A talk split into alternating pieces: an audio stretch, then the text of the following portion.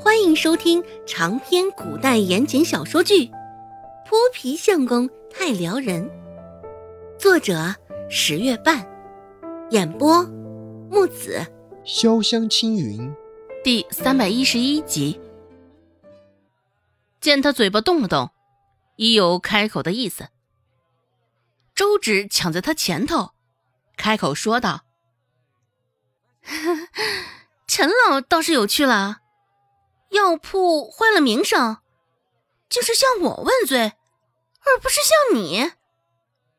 若是陈老能够医治县令的病，现在又有我什么事儿啊？周芷顿了顿，好整以媚的看着陈老，这才继续说道：“ 你可是有不少经验的老大夫了，可谓是德高望重啊。”而我呢，才是个初出茅庐的小丫头罢了。就算我治不好，想必也不会太苛责于我的。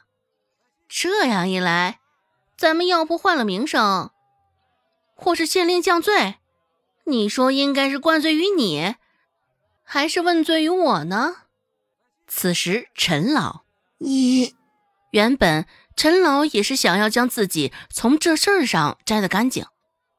只是没有想到，周芷这个小丫头言辞之间竟字字句句咄咄逼人，被她噎的，陈老一时之间也是哑口无言，不知道应该作何回应，只好吹胡子瞪眼的瞧着她。这个小丫头，竟是个不好搞的。饶是像她这种活了大半辈子的，见过不少人了，瞧见周芷也是觉得头疼，嘴巴厉害。偏偏又字字句句在理，着实是不好糊弄啊！也不知道董掌柜从何处挖来的这尊佛。陈老心里念叨着，隐隐之中竟然还生出了几分埋怨董掌柜的意思。正想着，耳边传来周芷的声音。周芷开口问道：“陈老，不知道对于县令的病？”你是想让我治得好，还是治不好呀？陈老愣了一下，脚下也是一个趔趄，缓了缓心神，又恶狠狠地瞪了周芷一眼。陈老这才回应道：“胡说八道什么？县令是什么人？容得你我在背后这般编排？”我自然也是想要你治好他的。说话的时候，陈老涨得满脸通红，也是被心虚的。若周芷治好了县令的病，这传出去岂不是笑话一桩？他这个做了十几年老大夫，竟然还不如一个小丫头医术精湛。若他治不好县令的病，无疑又会降罪于仁惠堂。药铺出事儿，他又怎能得以苟且保全？恐怕也如刚刚周芷所说的，必也会先降罪于他。进退维谷，现在这陈老还真的不知道该如何作想，他还真的是太难了呀。就算在县令府上挨了板子，陈老脚程也不算慢。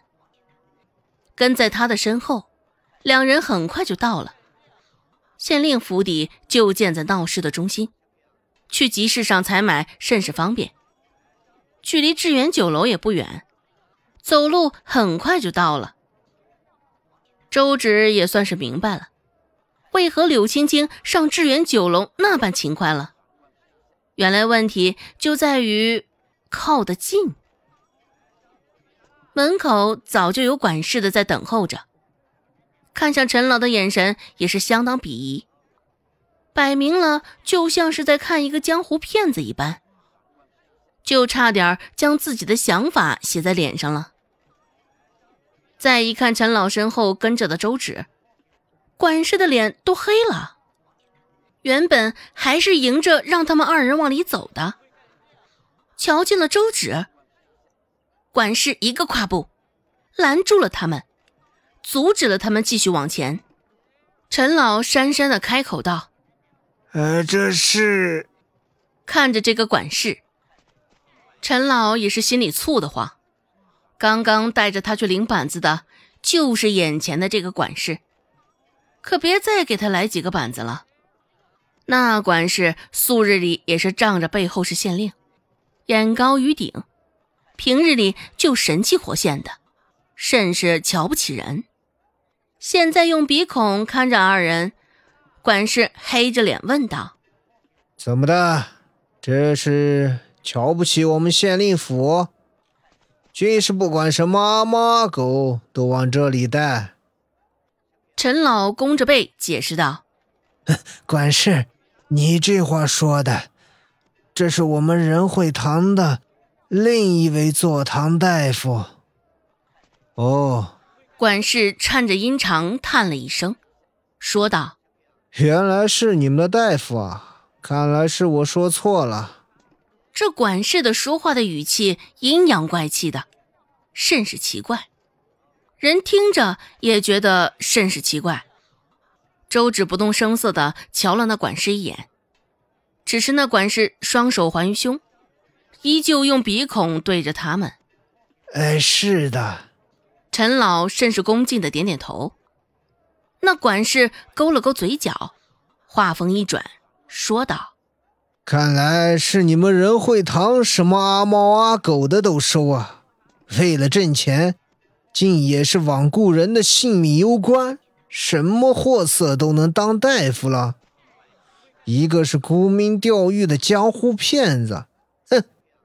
还有一个竟然是还没断奶的黄毛丫头。说出去，你们这仁惠堂可真是可笑至极！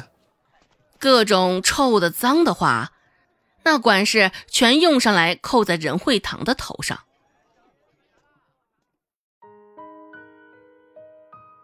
本集播讲完毕，感谢您的收听。感兴趣别忘了加个关注，我在下集等你哦。